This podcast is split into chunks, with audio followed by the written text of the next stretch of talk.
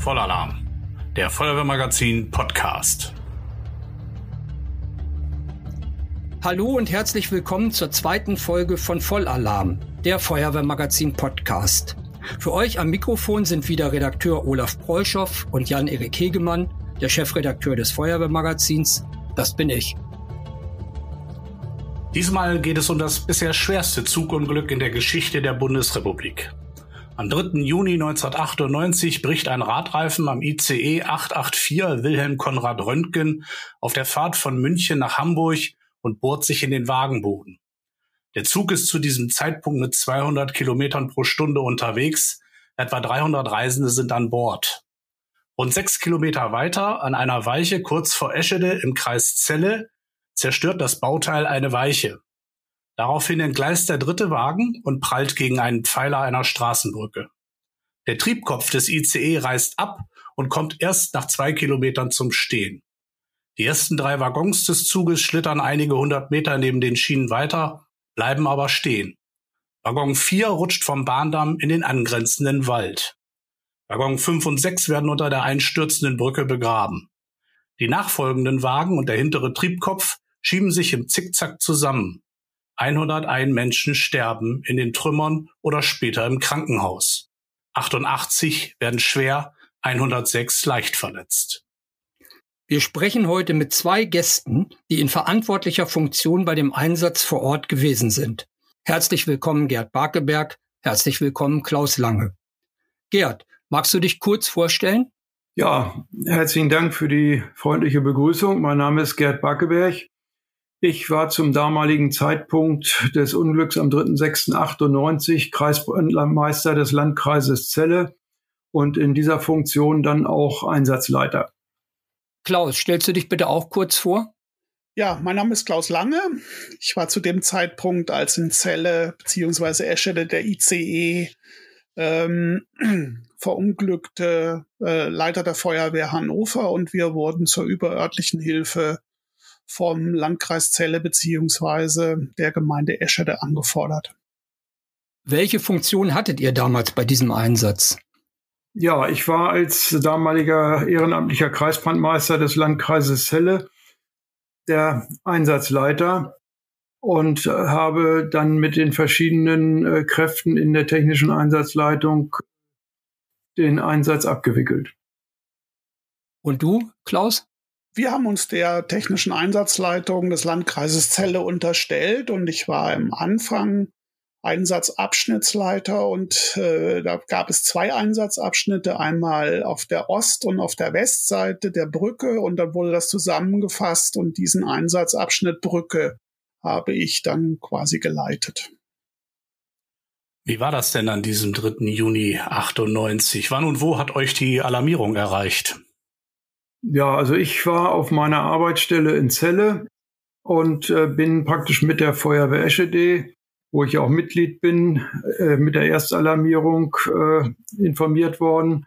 Und äh, die Alarmierung hieß nur Zugunglück Eschede Rabala Straße. Äh, da konnte man sich natürlich alles Mögliche drunter vorstellen, aber nicht das Szenario, was uns dann nachher dort erwartet hat. Und Klaus? Ja, ich war an diesem Mittwoch in, in einer Führungskräfte-Fortbildung der Stadt Hannover und äh, mich hat dann ein Anruf der Leitstelle erreicht, äh, dass es ein schweres Zugunglück äh, im Bereich Zelle Eschede gegeben hat und wir zur überörtlichen Hilfe angefordert sind. Ich habe dann diese Führungsfortbildung relativ schnell verlassen, bin dann auf die Hauptfeuerwache in die Leitstelle gefahren und dann ging dieser Einsatz für uns los. Das heißt also, Gerd, für dich war der äh, zum Zeitpunkt äh, des, der Alarmierung das Ausmaß des Unglücks noch gar nicht klar. Nein, in keiner Weise. Also wie gesagt, ich habe äh, bin dann von meiner äh, Arbeitsstelle in Celle Richtung Eschede gefahren und habe dann erst unterwegs äh, über Funk mitbekommen, äh, als die erste Meldung des Gemeindebrandmeisters aus Eschede kam, der also drei Minuten nach Alarmierung praktisch vor Ort war, weil er auch gerade den Tag in Eschede zufällig gearbeitet hat. Und ähm, dann habe ich erst mitbekommen, dass es sich um einen verunfallten ICE handelt und äh, die Brücke und der ICE total zerstört sind. Und äh, Gerd, was waren dann deine ersten Schritte, die du eingeleitet hast, die ersten Maßnahmen? Ja, aufgrund dieser äh, Meldung habe ich bereits von unterwegs unsere Leitstelle veranlasst, äh, sämtliche äh, Feuerwehren mit äh, technischem Hilfeleistungsgerät zu alarmieren. Und äh, bin dann an die Schadenstelle gefahren, habe meinen Pkw unterhalb der Brücke abgestellt und bin zu Fuß die Rampe hochgelaufen, habe mich dort mit dem Eschedea Gemeindebrandmeister getroffen, habe mir einen Überblick verschafft, soweit das von da aus möglich war, denn die Gesamteinsatzstelle, wie sich, wie das nachher sich ja erst ergeben hat, war ja rund 700 Meter lang und äh, bin dann so verblieben mit ihm, dass äh, er die weiteren anrückenden Fahrzeuge einsetzt und ich dann äh, anfange, die Einsatzleitung aufzubauen. Welche Angaben hattet ihr zu den Reisenden äh, im ICE? Wusstet ihr, wie viele ähm, sich Nein, das war ja das große haben? Problem, dass äh, keiner sagen konnte, wie viele Personen überhaupt in dem Zug waren. Und das ist ja auch äh, dann das gewesen, dass wir eben äh, ja ein großes Ange Aufgebot an Kräften praktisch angefordert haben und auch äh, Hilfeleistung, die noch äh, gekommen ist, von den Berufsfeuerwehren. Es hat ja auch dann über den Rettungsdienst äh, waren ja die Hubschrauber auch im Einsatz aus verschiedenen Standorten.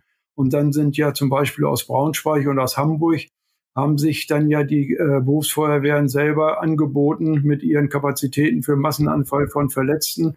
Und ich habe natürlich jede Hilfe erstmal angenommen, weil ich ja gar nicht wusste, äh, wie viele äh, Personen dort möglicherweise im Zug sind. Bist du dann gleich bei dieser, bei dieser ersten Lagererkundung schon auf, auf Verletzte und Opfer getroffen? Ich habe gesehen, dass, äh, dass Personen äh, bereits äh, dort gerettet wurden, äh, weil eben ja auch schon einige Einwohner ja mit äh, Leitern und Decken vor Ort waren und haben versucht, aus den zugänglichen Teilen äh, schon zu retten. Das habe ich gesehen, aber ansonsten habe ich äh, in dem Moment keine äh, Bilder jetzt von Leichen oder sowas auch wahrgenommen. Also Verletzungsmuster oder den Zustand oder so, das, das war euch zu dem Zeitpunkt auch noch nicht bekannt. Nein, das ist, äh, war mir zu dem Zeitpunkt nicht bekannt und ist mir in dem kurzen Augenblick, den ich da oben äh, war, um, um den ersten Überblick zu bekommen, äh, habe ich das auch nicht wahrgenommen. Könntet ihr für unsere Zuhörer und Zuhörerinnen beschreiben, wie schwer es für euch war, die Zugwracks zu durchsuchen und die Verletzten zu retten?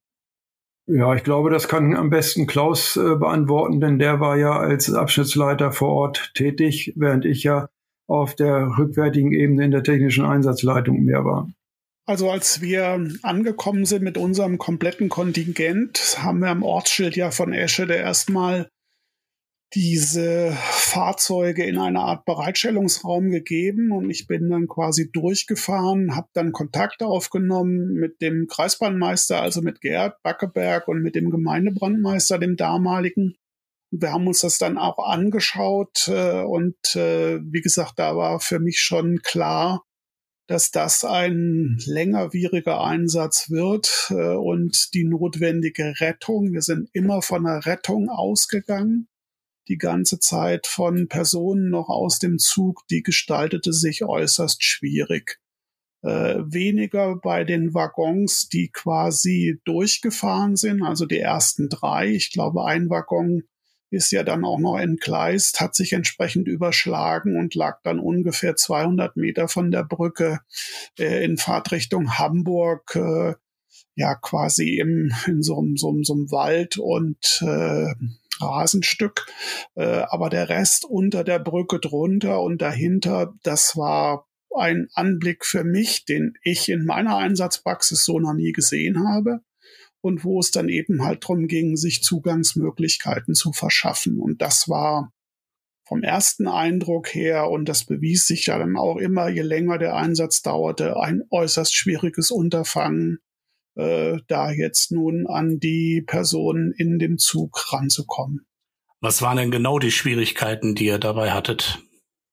Also die primäre Schwierigkeit war, weil diese ja tonnenschwere Brücke auf vielen Waggons drauf lag, äh, da natürlich drunter zu kommen. Das hat auch am längsten, auch hinsichtlich des schweren Geräts, was ja dann angefordert werden musste, gedauert.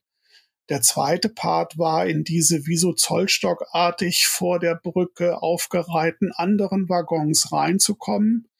Und ähm, das gab ja auch hinterher noch mit der Deutschen Bahn nicht unerhebliche Auseinandersetzungen im Hinblick darauf, dass so ein ICE ja auch als Hochgeschwindigkeitszug so konzipiert ist, dass von außen auch hinsichtlich des Luftwiderstandes auch in den vielen Tunneln so äh, konstruktiv gebaut wurde, dass das ja ich habe damals äh, gesagt, wie so eine Art Festung ausgebaut war. Also man konnte weder über die Türen noch über die Fenster äh, rasch eindringen, weil die Fenster zu zerstören mit äh, schwerem Gerät äh, dauerte sehr, sehr lange und sonst konnte man in das Zuginnere so äh, sehr, sehr schlecht vordringen.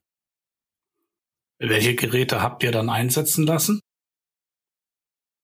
Zum Teil waren das Vorschlaghämmer äh, in der Anfangsphase und dann natürlich Schneid- und Spreizgeräte im Rahmen von hydraulischen Rettungsgeräten, äh, Hydraulikheber und das, was man so an Beladung auf äh, den einschlägigen Rüstfahrzeugen dann eben halt mit hatte.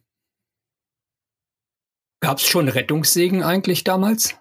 Äh, ja, wir hatten auch zwei Rettungssägen auf dem Rüstwagen im Einsatz und ich meine auch die anderen Rüstwagen, auch aus dem Landkreis Celle, äh, hatten entsprechende Rettungssägen, um damit ranzukommen. Aber das Unterfangen auch mit den Rettungssägen war auch nicht so einfach, weil die sich durch diese Scheiben äh, erstmal durchquälen mussten und das war technisch sehr, sehr anspruchsvoll.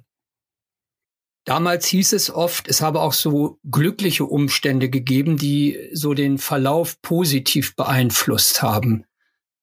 Welche waren das? Das erste war, dass eben, wie sich im Nachhinein ja dann herausstellte, der Person, äh, der, der verunfallte Zug äh, nur zu einem Drittel rund äh, besetzt gewesen ist. Und äh, das zweite war, dass der Gegenzug der äh, aus äh, von Richtung Hamburg nach Hannover fährt. Die beiden treffen sich normalerweise genau in Eschede zu dem Zeitpunkt. Und dadurch, dass der Zug, der jetzt verunglückt ist, der hatte wegen Brückenbauarbeiten in Celle auf der Allerbrücke rund zwei Minuten Verspätung. Und dadurch war der Gegenzug, der ICE aus Hamburg, durch gewesen. Also das wäre dann der Super-GAU gewesen, denn äh, wie wir ja gehört haben, äh, ist der Triebkopf auch nach zwei Kilometern erst zum Stehen gekommen. Und das ist eben auch für den ICE bei einer Geschwindigkeit von rund 200 Stundenkilometer bei einer Vollbremsung auch der Anhalteweg. Das heißt, da wäre also nichts zu machen. Ein weiteres Glück im Unglück war, dass wir an dieser Stelle, nämlich genau unter der Brücke und hinter der Brücke, äh, zwei äh, Überholgleise haben, wo eben häufig Güterzüge oder auch Personenzüge stehen, um dem ICE die Durchfahrt zu gewähren. Äh, zu diesem Unfallzeitpunkt waren Gott sei Dank auf beiden Gleisen keine Züge. Kannst du noch was zu den Wetterverhältnissen sagen an diesem Tag? Ja, die, die Wetterverhältnisse, es war also ein, ein äh, schöner Sommertag mit äh, Sonnenschein und äh, es war trocken, es war warm. Das war natürlich auch alles gute ein Einsatzvoraussetzungen. Anders wäre es, wenn es geregnet hätte sicherlich auch für die Einsatzkräfte, die vor Ort gearbeitet haben. Denn auf den äh, Zügen da, auf dem Aluminium rumzuturnen, dann hätte es sicherlich auch noch wesentlich mehr äh, Verletzte bei den Einsatzkräften gegeben. Wir hatten natürlich auch ein Glück, dass eben bei dem Unfall, äh, wie gesagt, dass es lange Zeit vorher trocken war.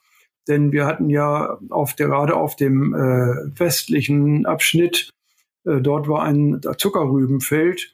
Und wenn das jetzt längere Zeit geregnet hätte vorher, wären wir dort auch mit dem schweren Gerät nicht bis an die Einsatzstelle rangekommen. Denn eine befestigte Zufahrt gab es von der westlichen Seite nicht. Wie viele Helfer waren eigentlich insgesamt im Einsatz? Ja, also wie gesagt, die, die, äh, wir haben ja äh, dann aus der äh, technischen Einsatzleitung mit allen Organisationen so einen Arbeitskreis Nachbereitung gemacht. Und äh, haben das ja dann nachher rekonstruiert und dabei ist also dann festgestellt worden, dass also 1889 äh, Einsatzkräfte in diesem Einsatz involviert waren. Wobei ähm, das natürlich auch Kräfte sind, die in Bereitstellungsräumen gestanden haben und Kräfte, die auch in übergeordneten Bereichen, nämlich äh, Landkreis, Bezirk, äh, Land, dort äh, von anderen Organisationen noch vorgehalten wurden. Also festgestellt haben wir bei der ersten großen Lagebesprechung um 15 Uhr des äh, Unfalltages, dass insgesamt rund 1250 Helfer direkt am Schadensort zu dem Zeitpunkt eingesetzt waren. Unsere Zuhörer und Zuhörerinnen würden sicher gerne wissen, wie oft denkt ihr jetzt heute, 25 Jahre später, noch an diesen Einsatz zurück? Wenn man irgendwo sagt, man kommt aus Eschede, dann wird man auf dieses Unglück noch angesprochen. Ähm, dann ist man damit gleich wieder involviert. Das andere ist natürlich, wenn äh, irgendwo im Lande oder auf der Welt ein Zugunglück passiert, ist man auch mit den Gedanken wieder dabei. Und äh, ich muss also sagen, äh, ich habe in der Zeit danach und auch bis heute noch an vielen Stellen Vorträge über die Abwicklung dieses Einsatzes äh, gehalten und bin auch heute noch äh, als Gastdozent äh, an der Landesfeuerwehrschule in Hessen tätig, wo ich bei den bei den B4-Lehrgängen immer noch äh, das Thema Bewältigung von Großschadenslagen am Beispiel ICE und Glück Eschede unterrichte. Und insofern bin ich immer da noch mit involviert. Aber ich muss auch sagen, dass dieses Referieren darüber für mich auch eine Art Verarbeitung des Ereignisses ist. Du wohnst ja auch nur wenige hundert Meter von der Unfallstelle entfernt, oder? Das ist richtig. Ich ähm, wohne in Eschede, in der gut Luftlinie ungefähr einen Kilometer, würde ich sagen. Ähm, aber das, ähm, meine, meine Schwiegermutter, äh, die wohnte nur Luftlinie 300 Meter entfernt von der Unfallstelle. Und die hat gesagt, dass äh, der Aufprall so stark war, dass äh, die Gläser im Schrank geklappert hätten. Klaus, wie ist das bei dir mit den Erinnerungen? Ja, also zum einen hinsichtlich der der Jahrestage, fünf Jahre danach, kann ich mich noch sehr gut dran erinnern. Das war auch noch ein ziemlicher Medienhype mit allem dran und dran. Zehn Jahre danach schon etwas abgeebbt, aber dann kommen natürlich bestimmte Dinge wieder hoch. Man schaut sich dann auch die Unterlagen dann wieder an. 20 Jahre danach, also jetzt mal gerade fünf Jahre her, ähm, hat eine große hannoversche Tageszeitung da draus dann nochmal eine ja, größere äh, Reportage gemacht, wo einem das hochkommt. Ja, und ab und zu, wenn man mal ICE fährt, ich war erst letzte Woche wieder äh, ICE-mäßig unterwegs, denkt man natürlich dann da auch immer noch dran. Ganz am Anfang hatte ich zumindest das Problem, dass ich mit dem ICE nicht gerne gefahren bin. Also Dienstreisen äh, habe ich dann schon vermieden, mit dem ICE zu fahren. Das hat sich dann nach so einem Jahr gelegt. Heute, wie gesagt, denkt man dran und äh, hat natürlich die Erinnerung noch an den Part. Äh, in, in manchen Unterhaltungen im Kolleginnen- und Kollegenkreis kommt das manchmal dann noch so hoch, aber ich sage jetzt einmal, das Ereignis selber an sich mit den traumatischen Erlebnissen, das ist abgearbeitet, aber die ja, die Einsatzart und die, die Umsetzung, ich glaube, das, das vergisst man nicht und das äh, ist natürlich auch ein massiver Einschnitt auch in, ja, so ein, so ein Einsatzleben eines Leiters einer Feuerwehr, klar. Gibt es auch so Bilder, die ihr noch so, äh, also schöne oder oder äh, nicht so schöne, die ihr sofort im Kopf habt, wenn wenn ihr daran denkt? Oh ja, also ich kann mich noch an ein Bild erinnern. Auf der Westseite im, an dem unteren Auffahrbereich zur Brücke war da so eine, ich weiß es jetzt nicht, eine kleinere Fabrik mit einer entsprechenden Halle und da wurden dann äh, die Leichen äh, zunächst erstmal quasi aufgebahrt beziehungsweise äh, dann erstmal dort als Sammelstelle das genutzt. Äh, und ich weiß ja nicht die Anzahl der Särge, die da standen. Also das war schon für mich ein sehr eindringlicher Eindruck, äh, den ich auch heute noch vor Augen habe. Auf der anderen Seite gibt's natürlich auch, wie will ich das nennen, äh, Dinge, wo man natürlich auch gerne dran denkt, auch im Hinblick auf die kameradschaftlichen und kollegialen Kontakte und das Miteinander, was über Eschede gekommen ist und was auch über Jahrzehnte eigentlich noch äh, funktioniert. Gerd, gibt es diese Bilder bei dir auch? Ja, die gibt es bei mir auch. Also in erster Linie war es äh, bei einem weiteren äh, äh, Lageüberblick äh, an der Einsatzstelle, dass ich die vielen äh, Leichensäcke dort gesehen hatte, die in der Anfangszeit, also in der Rettungsphase praktisch noch da am, am äh, Rande abgelegt waren und äh, dann das, wie Klaus auch schon gesagt hat, nachher dann äh, wurden ja, nachdem die Rettungsarbeiten erledigt waren und äh, die ganzen äh, verletzten Personen äh, versorgt und abtransportiert waren, dann wurde ja diese äh, Fabrikhalle praktisch zur Leichensammelstelle umfunktioniert.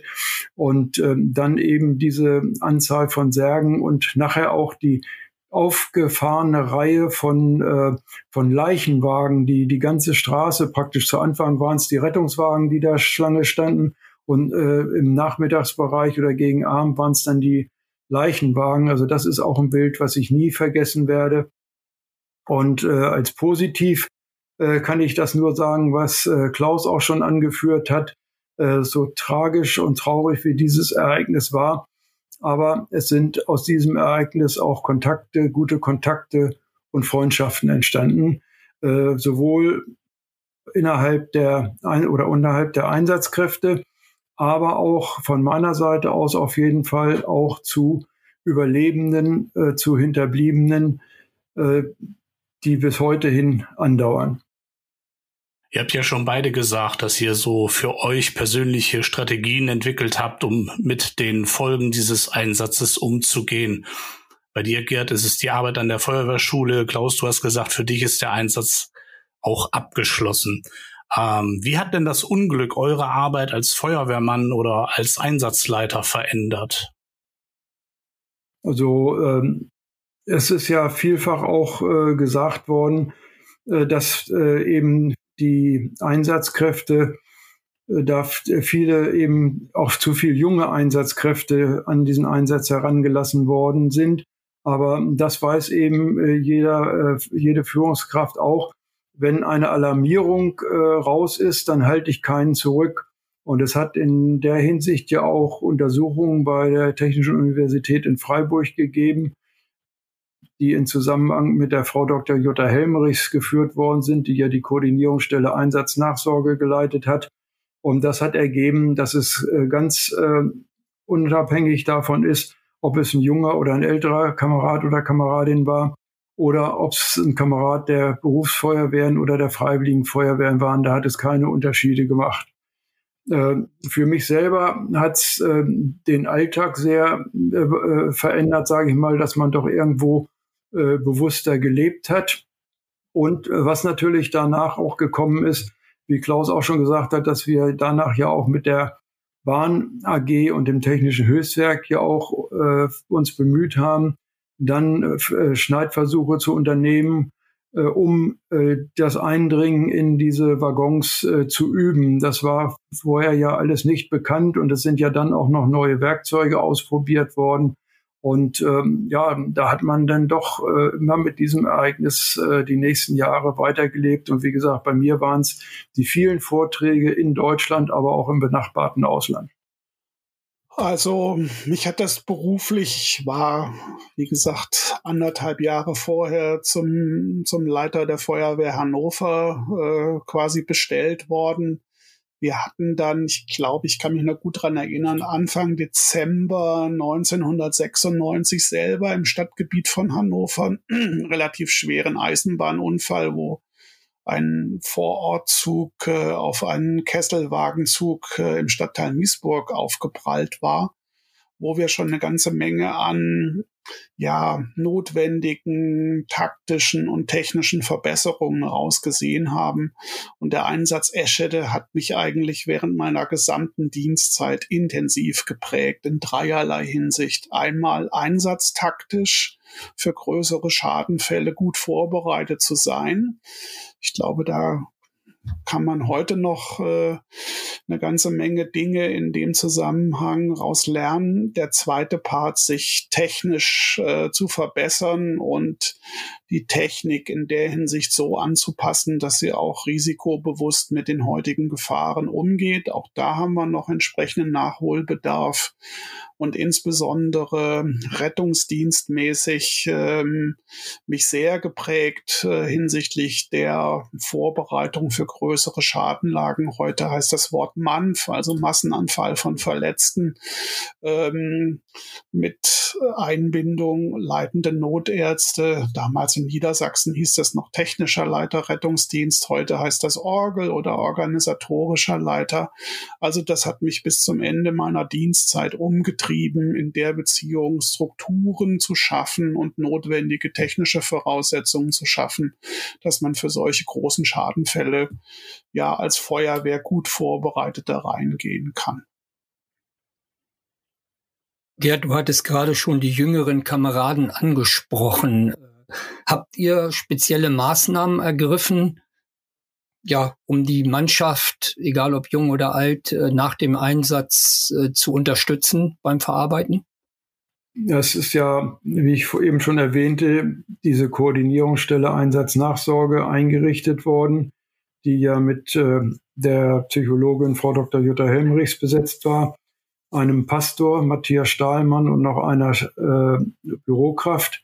Und diese Koordinierungsstelle hat also anderthalb Jahre nach dem Unglück gearbeitet, wurde sie finanziert. Und äh, mit äh, dieser Koordinierungsstelle Einsatznachsorge haben wir dann auch versucht, auch über die Notfallsorge, äh, Notfallseelsorge mit die ähm, Kräfte zu betreuen. Und wir haben also gleich nach dem Zugunglück eben angeboten, dass äh, durch die Notfallseelsorge, die bei uns im Landkreis Celle auch schon seit 1993 im Aufbau war, aber 1998 eben noch nicht flächendeckend vorhanden war, dann äh, diese Gespräche anzubieten. Wir haben also äh, Gruppengespräche angeboten in den Feuerwehrhäusern und eben, wie gesagt, auch bei den anderen äh, Hilfsorganisationen, die mit eingesetzt waren. Und es ist dann über diese Koordinierungsstelle Einsatznachsorge, wenn Bedarf war, dann auch Einzel, sind Einzelgespräche geführt worden.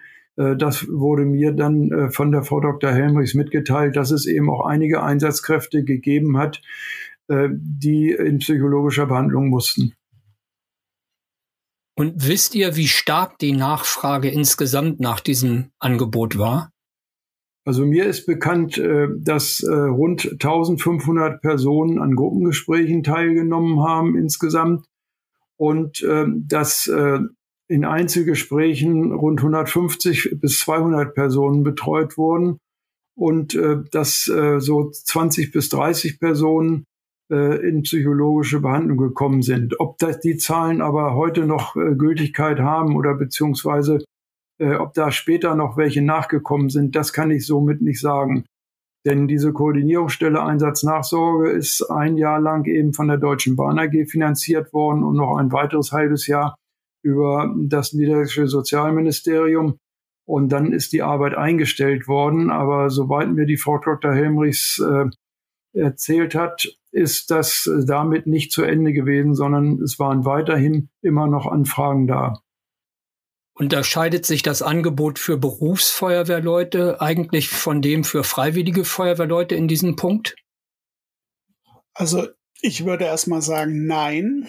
Äh, in der Stadt Hannover haben wir danach dann auch tatsächlich Strukturen geschaffen im Hinblick auf Einsatznachsorge, äh, die es ermöglicht haben, wirklich tatsächlich die Kolleginnen und Kollegen oder auch die Kameradinnen und Kameraden aus der Freiwilligen Feuerwehr vernünftig zu betreuen.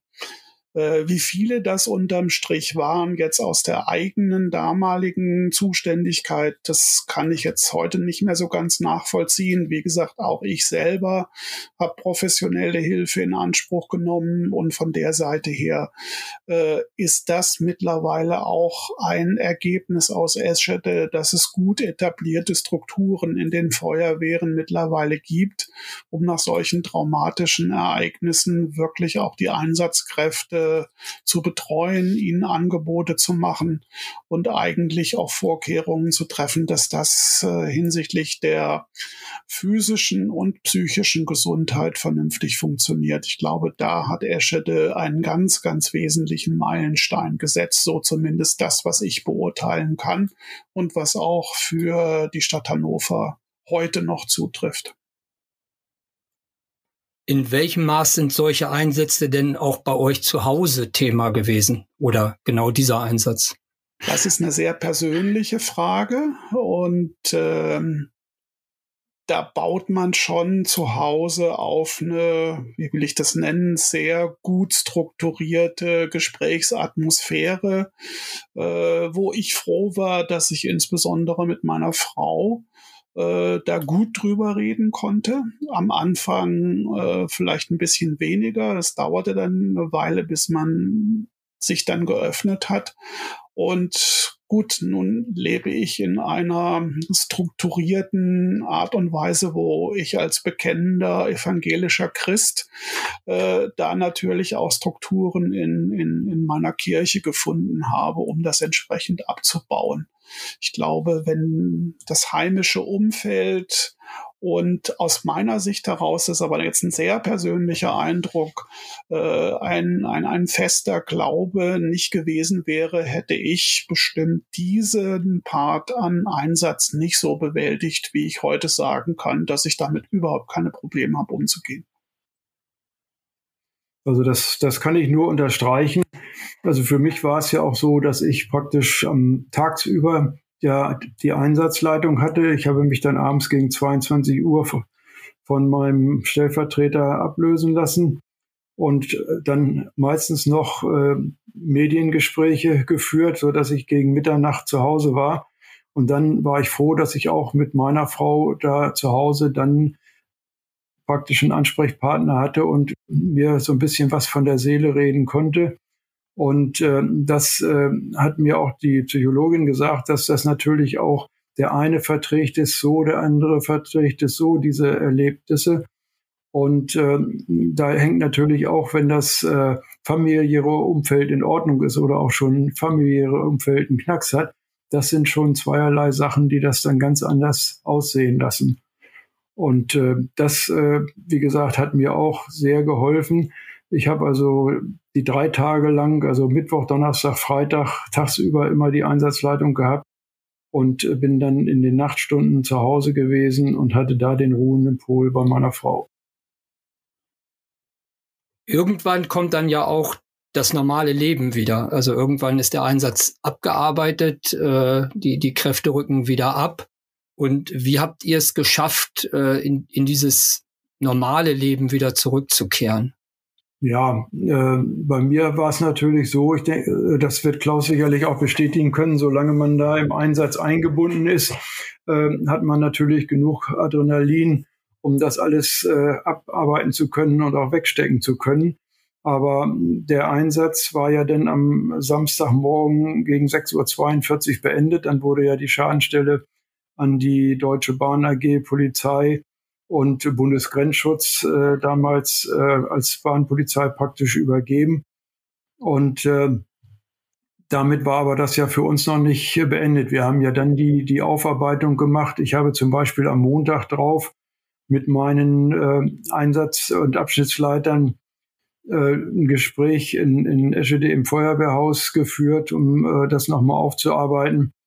Und dann habe ich auch gefragt, äh, Leute, wie, wie geht es euch? Habt ihr Probleme damit und so weiter? Nein, nein, es ist alles in Ordnung. Und äh, dann äh, zwei Tage später, am Mittwochmorgen, äh, da ist es mir bei, zum Beispiel passiert, als ich dann die äh, Zeitung aufgeschlagen habe und habe einen Bericht über die Identifizierungskommission gelesen, die vom Bundeskriminalamt ja dort eingesetzt war. Und dann war bei mir irgendwann dann der Knoten geplatzt und ich habe äh, ja geheult wie so ein Schlusshund. Mir sind die Tränen geflossen und ich muss aber auch sagen, das hat gut getan. Und das muss man einfach auch sagen, dass eben ähm, das äh, keine Feigheit ist, sondern das ist eine ganz normale Reaktion auf diese abnormalen Erlebnisse, die man da hatte. Und da muss man auch einfach zu stehen. Und äh, den Abend darauf hatte ich die nächste Besprechung mit den Führungskräften. Und ähm, am Schluss dieser Besprechung habe ich dann gesagt, was mir den Morgen passiert ist. Und daraufhin haben viele mit dem Kopf genickt oder haben auch bestätigt, ja, das ist mir auch so gegangen. Also wie gesagt, man muss dazu stehen und das ist keine Feigheit. Und dafür sind ja auch diese Angebote da, dass man äh, Hilfe in Anspruch nehmen kann. Klaus, wie hast du den Turn geschafft? Also ich, ich kann das nur so bestätigen im Hinblick auf, ich sage mal, dass das Umgehen mit diesem Einsatz.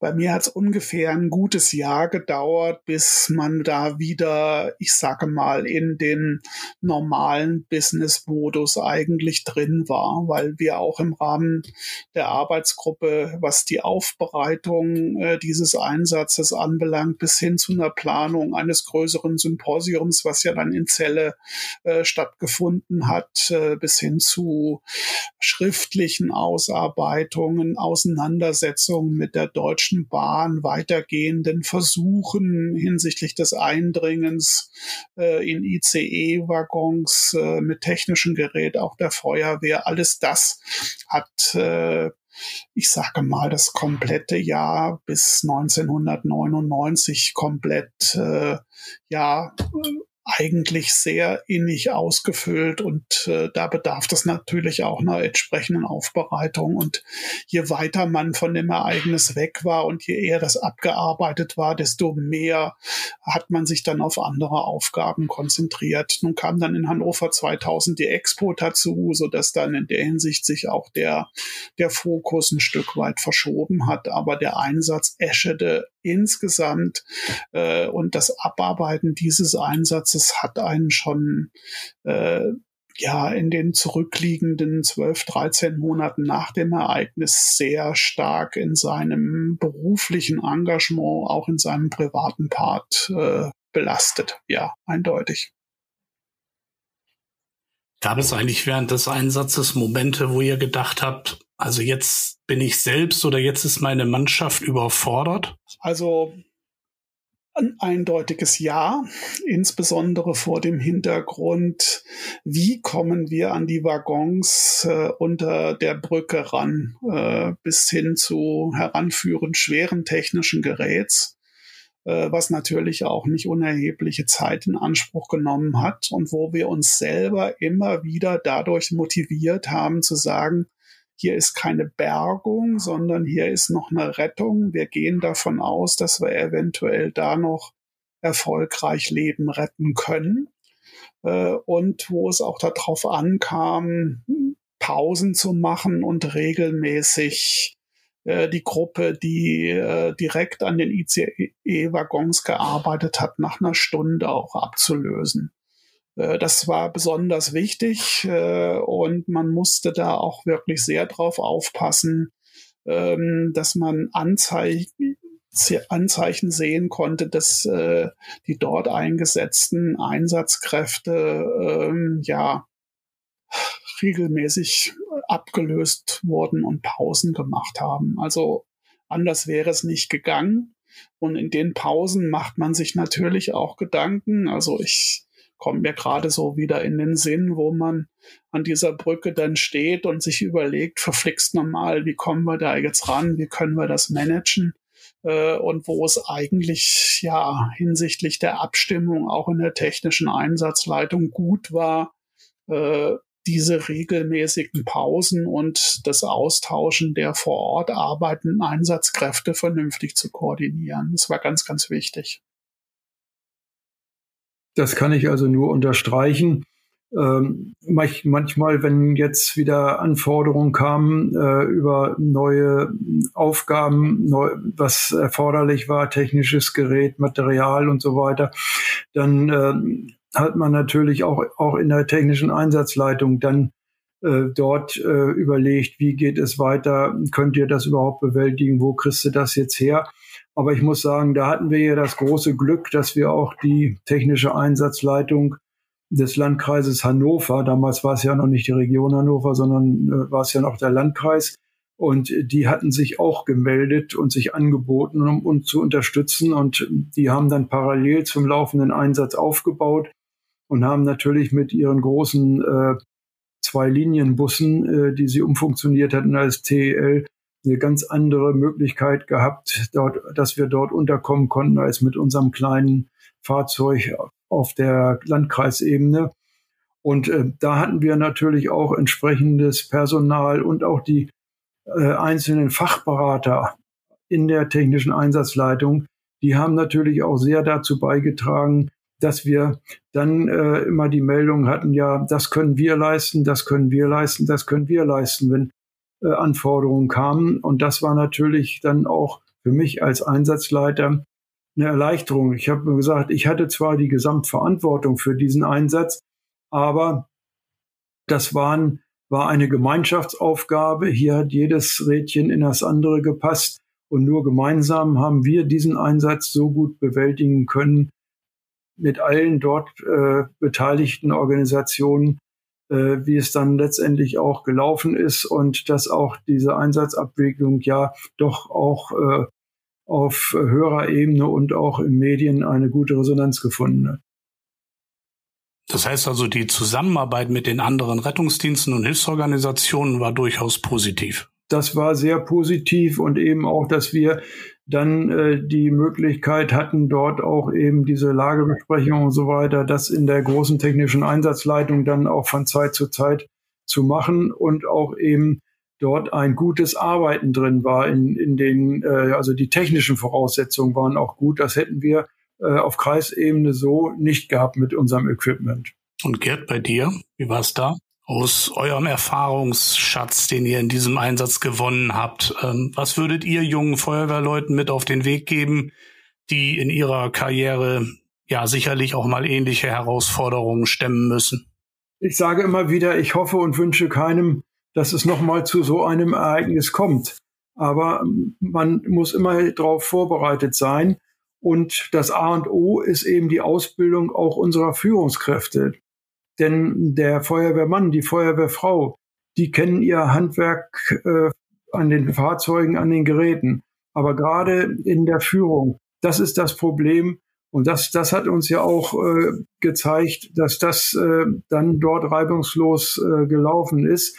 Und äh, wir haben ja nie so einen Einsatz geübt wie dieses ECE-Unglück, aber wir hatten ja aus den äh, größeren Waldbränden in den 70er Jahren, äh, die auch bei uns im Bereich des Landkreises Celle waren, ja die Erfahrung gemacht, dass dort führungsmäßig alles schiefgelaufen ist, was nur schieflaufen konnte. Und daraufhin haben wir ja die Strukturen aufgebaut äh, mit der technischen Einsatzleitung, mit Katastrophenschutzstäben, mit Stabsrahmenübungen und so weiter. Und das, denke ich, ist das A und O, dass die Führungsausbildung intensiv betrieben wird weiterhin. Kann ich aus meiner Sicht heraus nur unterstreichen, eindeutig. Zweiter Aspekt ist Netzwerke bilden und sich kennen. Finde ich ganz, ganz wichtig äh, für junge Führungskräfte, sich möglichst gut zu vernetzen und in der Hinsicht äh, auch ein Stück weit über den Tellerrand äh, der Feuerwehrfraktion hinaus da die notwendigen ja, Kontakte zu haben und das dann auch abzustimmen, ob jetzt nun auf Gemeindeebene, auf Landkreisebene oder auf Länderebene. Ich glaube, das ist besonders wichtig, äh, dass man da die notwendigen ja, Kontakte und Ressourcen rekrutieren kann, um einen solchen Einsatz zu bewältigen.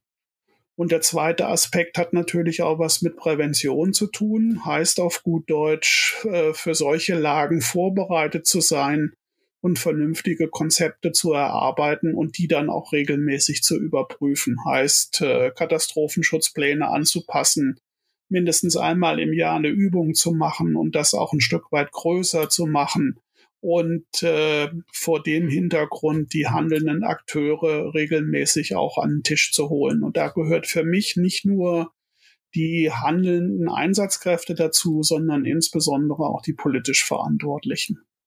Und das hat auch so eine Lehre aus Eschede, glaube ich, hinsichtlich des sehr raschen äh, Ausrufens des Katastrophenalarms damals des Oberkreisdirektors äh, des Landkreises Celle eigentlich äh, für überörtliche Hilfe und die Strukturen überörtlicher Hilfe sehr, sehr gut funktioniert. So, und der Rest ist ja Mut zur Improvisation, kann ich da nur sagen. Anders wird's nicht funktionieren. Ich möchte mal zu was ganz anderem kommen. Habt ihr noch Kontakt zu den äh, Angehörigen der Verletzten oder äh, auch äh, zu Personen, die damals selber verletzt worden sind? Ja, also ich, ich persönlich äh, habe verschiedene Kontakte äh, zu äh, Verletzten, aber auch zu, zu Angehörigen und äh, Hinterbliebenen. Und äh, ganz besonders war es ein Feuerwehrmann aus Augsburg, der Frau und Tochter verloren hat. Und äh, mit dem war ich sehr eng befreundet. Also der hatte uns dann auch äh, später eingeladen, wie der Deutsche Feuerwehrtag ja war, äh, nach Augsburg und äh, hat dann auch die Escheder Feuerwehr eingeladen. Da sind also auch äh, verschiedene Kontakte entstanden. Und äh, das ist äh, bis vor zwei Jahren, wo er dann leider verstorben ist. So lange war es ein intensiver Kontakt und jedes Jahr, wenn er zum Gedenktag in Eschede war, haben wir uns getroffen. Ein weiterer guter Kontakt ist der Sprecher der Selbsthilfegruppe Eschede, der Heinrich Löwen, der auch wenn er außerhalb äh, des Gedenktages auch zu anderen Terminen hier in Norddeutschland ist, immer bei mir zu Hause rumguckt und ständig den Kontakt weiter aufrechterhält. Also darüber bin ich sehr dankbar. Und dann, wie gesagt, auch, wie Klaus vorhin schon sagte, Führungskräfte untereinander. Also wir besuchen uns auch gegenseitig. Äh, oder das heißt jetzt wir ja nicht mehr, weil Klaus und ich, wir sind ja beide AD jetzt, aber eben unsere Nachfolger, dass man sich über die Kreisgrenzen hinaus einlädt, auch äh, zu Versammlungen, um den Kontakt weiter zu pflegen. Wie war denn eigentlich das Medienaufkommen damals? TikTok, YouTube und Influencer, äh, die hatte es ja noch nicht. Äh, vielleicht, äh, Klaus, du lachst, äh, vielleicht fängst du mal an. Ja, ich schmunzel darüber immer noch so ein Stück weit, weil die heutige Medienlandschaft und die damalige vor 25 Jahren waren so miteinander natürlich nicht vergleichbar, aber ähnliche Auswirkungen im Hinblick auf bestimmte Auswüchse, die es damals gegeben hat, äh, wo ich heute noch einen Kopf drüber schüttele. Und das, was heute medienmäßig läuft, gibt's natürlich da doch schon. Also zum Teil die Medien, die, ich glaube, Gerd wird das bestätigen können, Feuerwehrleuten Geld angeboten haben für ihre Einsatzjacke, um damit dann in Anführungszeichen an die Einsatzstelle zu kommen. Äh, eine großer Fernsehsender, der das Überflugverbot äh, über die Einsatzstelle ähm, nicht beachtet hat und geglaubt hat, er könnte aus dem Hubschrauber heraus, äh, den er gemietet hatte, bessere Fotos machen. Ähm, der zweite Aspekt, der mich da gelehrt hat hinsichtlich Pressearbeit, ist äh, tatsächlich offensiv auf die Presse zuzugehen und zuzulassen, dass es bestimmte Zeitslots gibt, äh, wo man einfach der Presse ja Informationen gibt und sie dann auch äh, quasi an die Einsatzstelle lässt. Ich glaube, wir hatten mit einer Bundeswehr ein, zwei LKWs, die dafür dann vorgesehen waren, um ausgewählte Pressevertreter an die Einsatzstelle zu bringen, ihnen zu erklären, was wir da zurzeit machen und das dann auch in regelmäßigen Abständen eben halt äh, zu wiederholen, um das ein Stück weit zu kanalisieren. Also das würde ich heute an jeder Einsatzstelle noch ganz genauso tun und entsprechend Rede und Antwort geben, was da passiert ist. Inner betrieblich hätte ich jetzt gesagt, äh, gab es kleine Verstimmungen im Hinblick darauf, dass ja natürlich viele Organisationen damals an der Einsatzstelle waren und manche nicht so ganz verstanden hatten, dass es eine technische Einsatzleitung gibt, über die alles läuft und koordiniert wird und die dann an der TEL vorbei Presseinformationen rausgegeben haben. An diese Einsatzbesprechung, Gerd, kann ich mich noch gut dran erinnern, wo es eine klare Ansage gab und danach wurde das tatsächlich dann auch Gott sei Dank eingestellt.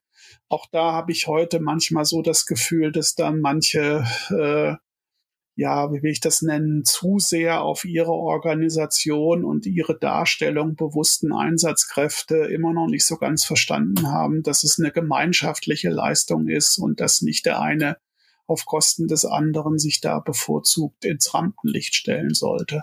Ähm, also man sieht, es gibt nach wie vor Parallelen und auch zu Zeiten von Twitter, TikTok, Instagram und was es da sonst noch so alles gibt. Ähm, ja, wäre äh, der heutige Einsatz sicherlich hinsichtlich des äh, Presse- und Medienechos auch nicht anders gelaufen als äh, so wie 1998. Das kann ich also nur voll und ganz unterstreichen und äh, Klaus hat die Eckpunkte schon erwähnt.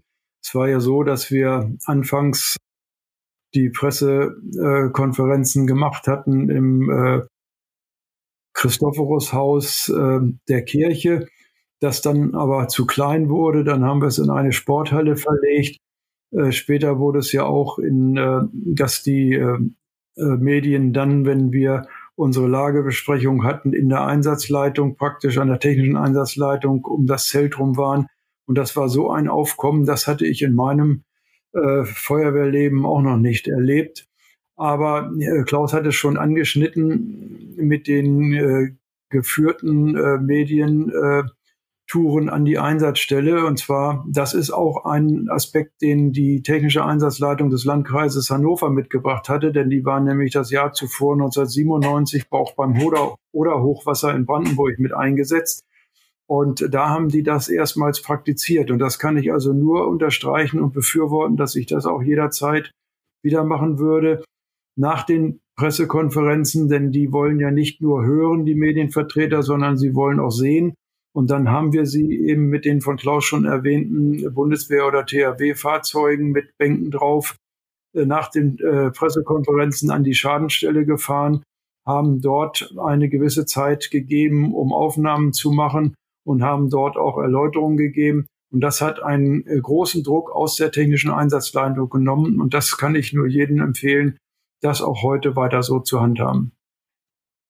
Nun hat ja dieses ICE-Unglück von Eschede nicht nur Einfluss auf die Arbeit von Feuerwehr, sondern auch im Bereich Rettungsdienst hat es da ja Auswirkungen gegeben. Klaus, könntest du dazu noch mal ganz kurz sagen, wie hat sich das, wie hat sich der Bereich Rettungsdienst verändert?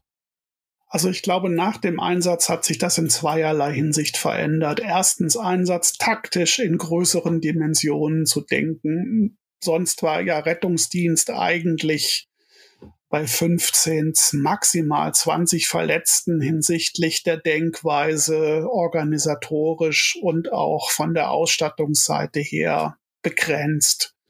Ähm, das hat sich Gott sei Dank verändert bis hin zu Einsatzkonzepten, Massenanfall von Verletzten und auch der vernünftigen Umsetzung von leitenden Notarzt und organisatorischen Leiter Rettungsdienst, das was heute selbstverständlich über Bundesländergrenzen hinweg eigentlich so eingeführt ist. Manchmal mit den Begrifflichkeiten nicht so ganz, aber zumindestens hinsichtlich der Umsetzung. Der zweite Aspekt ist die technische Ausstattung und die Anpassung bis hin da zehre ich natürlich auch von den Erfahrungen aus Eschede und der Notwendigkeit für die Fußball-WM 2006 in Deutschland, Vorkehrungen organisatorisch zu treffen, äh, mit tausend Verletzten zu arbeiten und auf der Grundlage dann im Rahmen von solchen MANF-Konzepten bis hin zu überörtlicher Unterstützung da einiges zu machen. Äh, man muss da nur aufpassen, dass diese guten Voraussetzungen inklusive der technischen Ausstattungen fortentwickelt werden und dass das dann auch in den Köpfen der Leute drin bleibt. Da gab es dann so nach der Fußball-WM 2006 in Deutschland und dem Abbau von Katastrophenschutzstrukturen so ein bisschen so ein Nachlassen.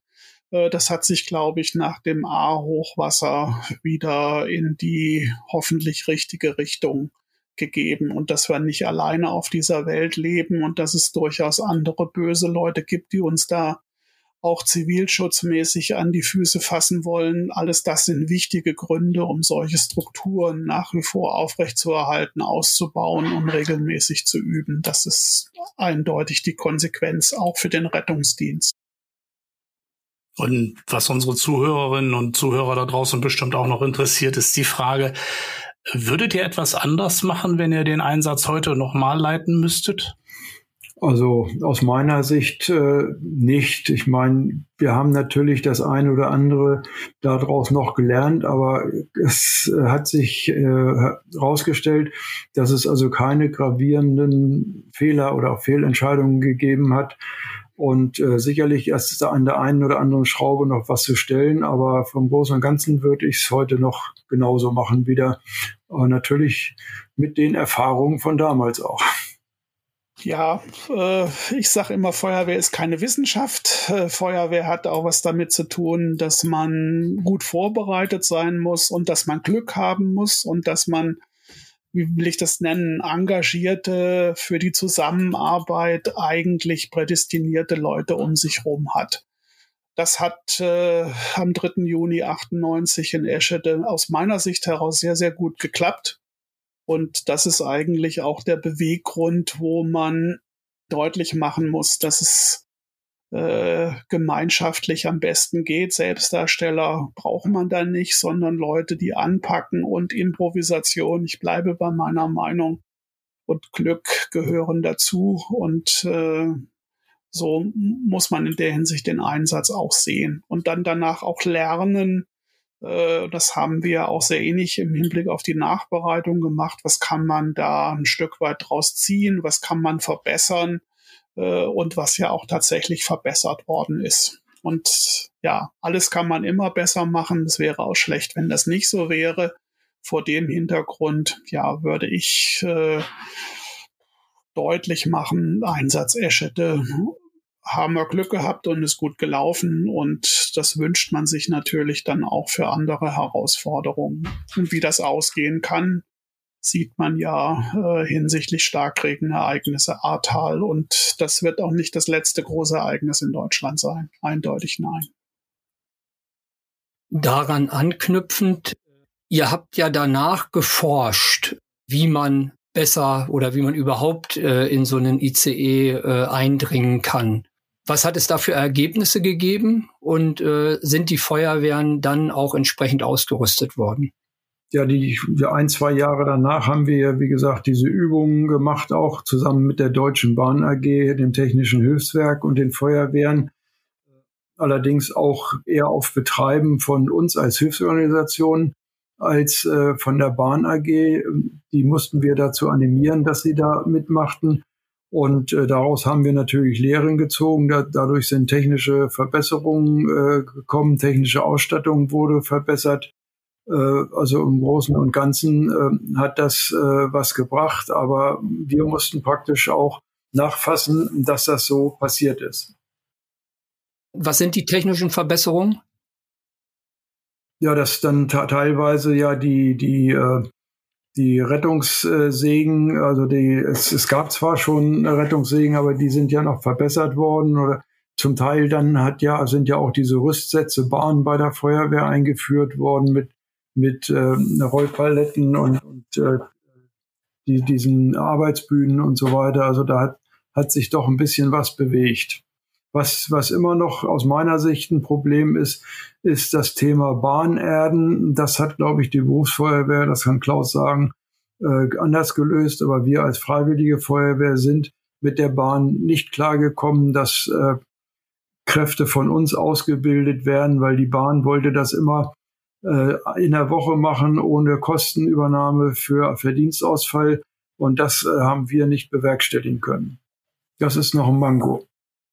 Hm, ja, also von, von der technischen Seite hat es natürlich dann hinsichtlich der weiteren ICE-Generationen eine verbesserte Zugänglichkeit über die Scheiben gegeben. Das waren dann auch die Versuche. Der Kollege Carsten Göbicke war damals über die AGBF und den Deutschen Feuerwehrverband quasi derjenige, der dann auch mit der Bahn im THW äh, die Versuche gemacht hat und wo dann auch die Bahn zum Teil nachgerüstet hat, äh, wo auch von außen ähm, sichtbar äh, für die Feuerwehren schon eine bessere Zugangsmöglichkeit geschaffen worden ist. Ähm, ja, ich sage mal, wenn man neue Technologien zu dem damaligen Zeitpunkt ja mit diesem Wunderwerk ICE ähm, an den Markt geht, äh, hätte man natürlich auch vorher vielleicht mal sich Gedanken darüber machen sollen, wie kommt man denn bei einem Unfall in so einen Zug rein. Da macht man sich natürlich meistens keine Gedanken drum, weil ja das technische Wunderwerk nicht verunfallen kann. Äh, aber dass das trotzdem passiert, glaube ich, äh, hat Eschede ja gezeigt. Also da hat es Nachbesserungen und Verbesserungen gegeben, auch von Seiten der Bahn und der Konstruktion. Hinsichtlich der Ausstattung hat es tatsächlich Verbesserungen gegeben und auch hinsichtlich der Neubaustrecken äh, wurde doch mehr konsequent äh, bestimmte bauliche Dinge auch dann umgesetzt und eingehalten. Äh, insbesondere bei der damaligen Neubaustrecke Köln-Frankfurt äh, ist ja auf Rettungszüge und solche Dinge äh, verzichtet worden und es ist eben halt baulich und technisch verbessert worden bis hin zu einer automatischen ähm, Erdung mit allem, was dazugehört. Ja, und sonst, äh, ja, glaube ich, muss man auf die Bahn drauf zugehen. Das ist natürlich ein Wirtschaftsunternehmen, was ein Stück weit eine andere Denke hat als äh, Sicherheit äh, und Gewährleistung von Zugangsmöglichkeiten, auch die Verbesserung an den Tunneln, an den Tunnelportalen für Aufstellflächen, für größere ähm, Einsatzfälle im Hinblick auf äh, ja das Versorgen von Verletzten ist nachgebessert worden. Also da hat es durchaus einiges an guten Impulsen gegeben. Man muss natürlich heutzutage wieder aufpassen, 25 Jahre her, äh, dass natürlich diese entsprechenden Impulse auch weitergetragen werden und dass dann im Hinblick auf technische Verbesserungen auch immer darüber nachgedacht werden muss, was passiert im Schadenfall und wie kann ich in der Hinsicht da die, die Rettungskräfte so äh, an die Einsatzstelle kriegen und mit diesem technischen Part sich auseinandersetzen, dass tatsächlich da Menschenleben gerettet werden können. Das fehlt mir meiner Meinung nach hinsichtlich der ingenieursmäßigen Denke bei manchen Konstruktionen äh, verkehrsmäßig immer noch eindeutig. Und da muss man eben halt als Feuerwehr, insbesondere als Verband Lobbyarbeit machen und absolut darauf aufmerksam machen, äh, dass das hier erforderlich ist. Ja, da hast du recht, das müssen wir alle unterstützen. Und die Verbände, ja, ein bisschen animieren, dafür leicht hartnäckiger zu sein. Ja, da muss man fachlich mehr unterwegs sein und sich weniger um personelle Dinge kümmern. Aber das ist meine persönliche Meinung. äh, Jetzt zum Abschluss unseres Gespräches. Gibt es noch etwas, was ihr unseren Zuhörenden gerne sagen möchtet? Ja, aus meiner Sicht, äh, der 25. Jahrestag steht ja bevor. Und äh, so wie es den Anschein nimmt, wird er auch wieder im größeren Rahmen begangen werden. Ich weiß zwar noch nicht, wer kommen wird, aber auf jeden Fall wird es ein größerer Bahnhof werden. Und äh, ich für meine Person, aber auch äh, als Eschedeer Bürger, würde mir nur wünschen, dass mit dem 25. Jahrestag dann die Großaktionen auch äh, damit belassen werden sollten. Ich meine, das ist klar, die Gedenkstätte in Eschede wird immer bleiben. Die äh, Hinterbliebenen und Überlebenden sollen sich auch weiterhin treffen und sollen dort äh, ihrer gedenken. Aber der große Bahnhof, denke ich, sollte zu Ende sein. Für mich äh, wird es eh aus äh, Alters- und Gesundheitsgründen das letzte Mal sein. Also nach diesem 25. Jahrestag äh, werde ich äh, dann auch keine äh, ja, Kommentare und Berichte mehr abgeben. Ja, äh, Einsatzbewältigung äh, ist wichtig, das so nachzubereiten, dass man aus diesen Einsätzen jeweils lernt, gilt nicht nur für Eschede, sondern gilt auch für den ganz normalen Wohnungsbrand oder die Nachbereitung eines Einsatzes nach einem Herzinfarkt äh, im Rahmen des Rettungsdienstes. Von der Seite her kann ich nur deutlich machen, äh, da nicht locker zu lassen und sich damit auseinanderzusetzen und immer zu gucken, was gibt es an Verbesserungspotenzial, einsatztaktisch, personell, äh, technisch natürlich, da kann man immer weiter höher und schneller machen. Wichtig ist, die Einsatzkräfte mitzunehmen äh, und das so, das miteinander zu fördern, dass es an der Einsatzstelle vernünftig funktioniert und das auch über alle unterschiedlichen Farben hinweg, was jetzt die Hilfsorganisationen anbelangt. Ja, und ich glaube, was jetzt ansteht, ist ein Stück weit zu gucken, inwieweit man Führungsorganisation und solche Dinge auch hinsichtlich äh, der Feuerwehrdienstvorschrift 100, die gab es übrigens 1998 noch gar nicht, da war das noch FEDV 12.1, äh, das so fortzuentwickeln, dass das auch für große Schadenlagen vernünftig äh, umgesetzt werden kann und nach wie vor äh, Konzepte machen, überprüfen, üben, üben, üben ist der Tipp, den ich eigentlich geben kann. Und abschließend äh, aus meiner Sicht heraus, ja, äh, Eschede hat sicherlich in vielfältiger Art und Weise die, die technischen Grenzen und die Endlichkeit irgendwo gesetzt und die Herausforderungen aufgezeigt. Zurzeit gibt's ähnliche und sogar neue und größere Herausforderungen und da muss man dran arbeiten dass man das äh, mit dem vorhandenen Einsatzpotenzial, ob ehrenamtlich oder hauptberuflich, vernünftig stemmen kann. Und das ist eigentlich die Aufgabe, äh, wo man heute sagen kann, ja, äh, Arbeit ist da, äh, krempelt die äh, Ärmel hoch und seht zu, dass es in der Hinsicht vernünftig funktioniert. Das muss die, die, die Triebfeder sein und nicht immer in Strukturen zu denken, ein Jahr danach, fünf Jahre danach, zehn Jahre, 20 Jahre, 25 Jahre. Ich glaube, das hilft uns nicht unbedingt weiter. Ja, Gerd, Klaus, ganz herzlichen Dank, dass ihr euch die Zeit für uns genommen habt. Gerne. Es war wirklich äh, äußerst interessant, auch wenn es jetzt schon so lange her ist, irgendwie kommt ganz viel wieder hoch dabei. Und vielen Dank, dass ihr uns Einblick gewährt habt, wie es euch auch damit gegangen ist. Ja, gerne. Ja, ich bedanke mich auch. Hat Spaß gemacht und ich glaube, es ist auch ganz gut, äh, dass man vielleicht äh, den Zeitraum jetzt auch nutzt, um das ein oder andere nochmal zu erörtern. Ja. Und das war sie schon wieder. Die zweite Episode von Vollalarm, der Feuerwehrmagazin Podcast. Diesmal zur ICE-Katastrophe von Eschede vor 25 Jahren. Wenn ihr mehr zu dem Thema wissen wollt, auf feuerwehrmagazin.de gibt es unter dem Button E-Learning ein Webinar von Gerd Barkeberg, was er bei uns zum 20. Jahrestag der Katastrophe gehalten hat. Ich hoffe, euch hat diese Folge gefallen und wünsche euch noch eine gute Zeit. Schreibt uns eure Meinung gerne in die Kommentare oder schickt eine Mail an redaktion.feuerwehrmagazin.de. Dort könnt ihr uns auch gerne eure Wünsche mitteilen für weitere Folgen von unserem Podcast. Für jetzt wünsche ich euch noch eine gute Zeit, sage Tschüss und hoffe, ihr hört beim nächsten Mal wieder rein.